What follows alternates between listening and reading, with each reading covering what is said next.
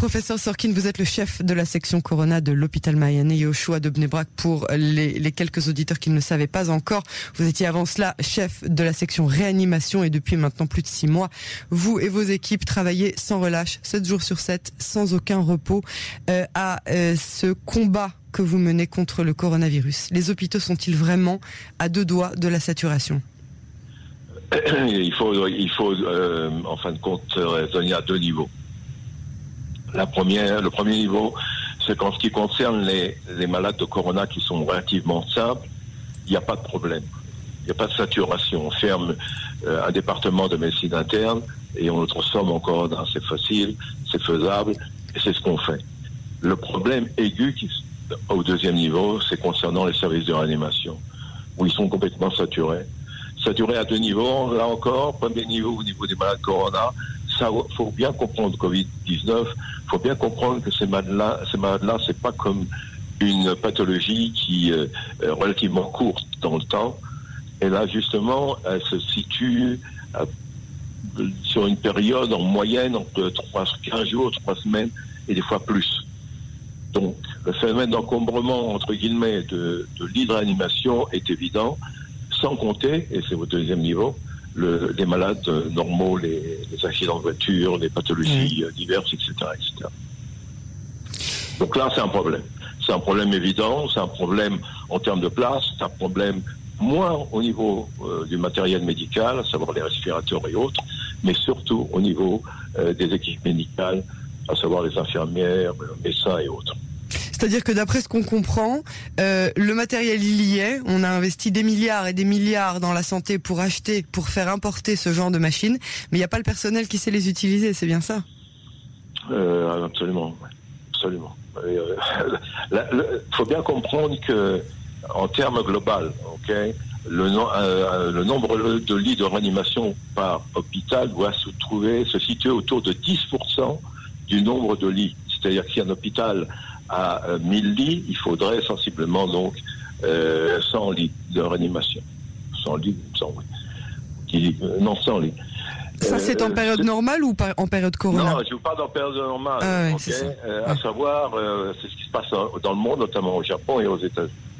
En Israël, on se situe en période normale entre 2 et 3 de lits de réanimation. Donc d'emblée, on a un problème de manque de lits. Manque de lits, ça veut dire aussi manque de personnel qualifié puisqu'il y a plus de lits, on a plus de médecins et plus d'infirmières. Donc on, au départ, on est en manque, en manque absolu et difficile à combler. D'accord. Donc votre votre personnel est non seulement euh, en manque, mais en plus il est épuisé. Est-ce que la situation chez vous à Bnebrak est à ce point-là inquiétante? Absolument, oui. Je sens des des, des, des, cassures, des fissures au niveau des, de la force physique et, et surtout mentale des, euh, du médecin ou des médecins et, des infirmières.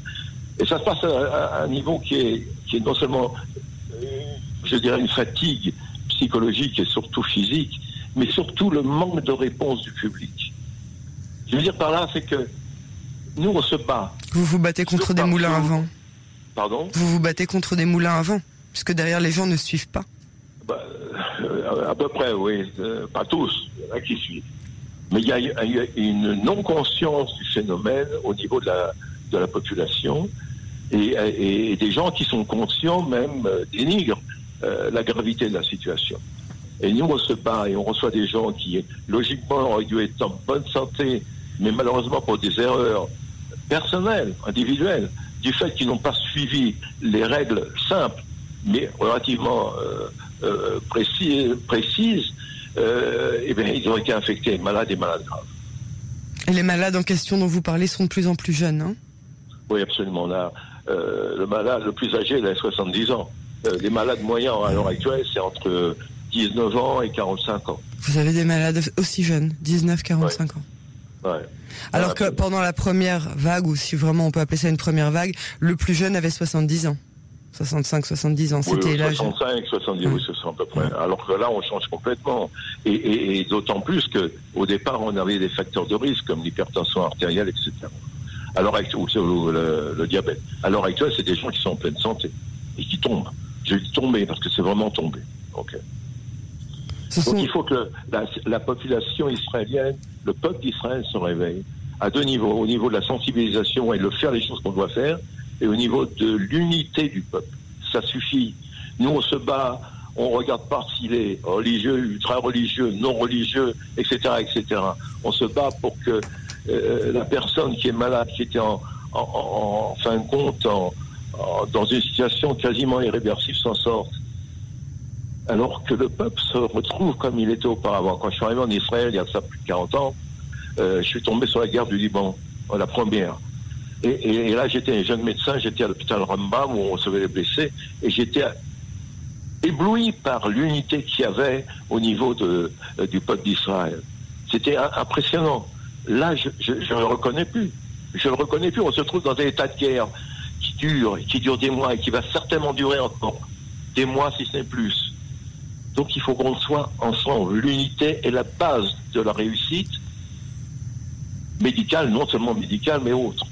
Ok, de ce fait, avec cette unité et avec le fait de suivre des lois relativement simples, le masque, etc., etc., on peut diminuer très sensiblement le nombre de malades et surtout le nombre de décès.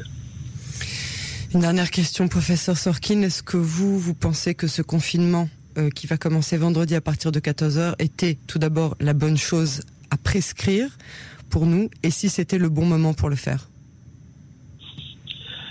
Euh, Le confinement lui-même n'a aucun intérêt. Il a un intérêt qu'à partir du moment où il y a une politique qui est définie.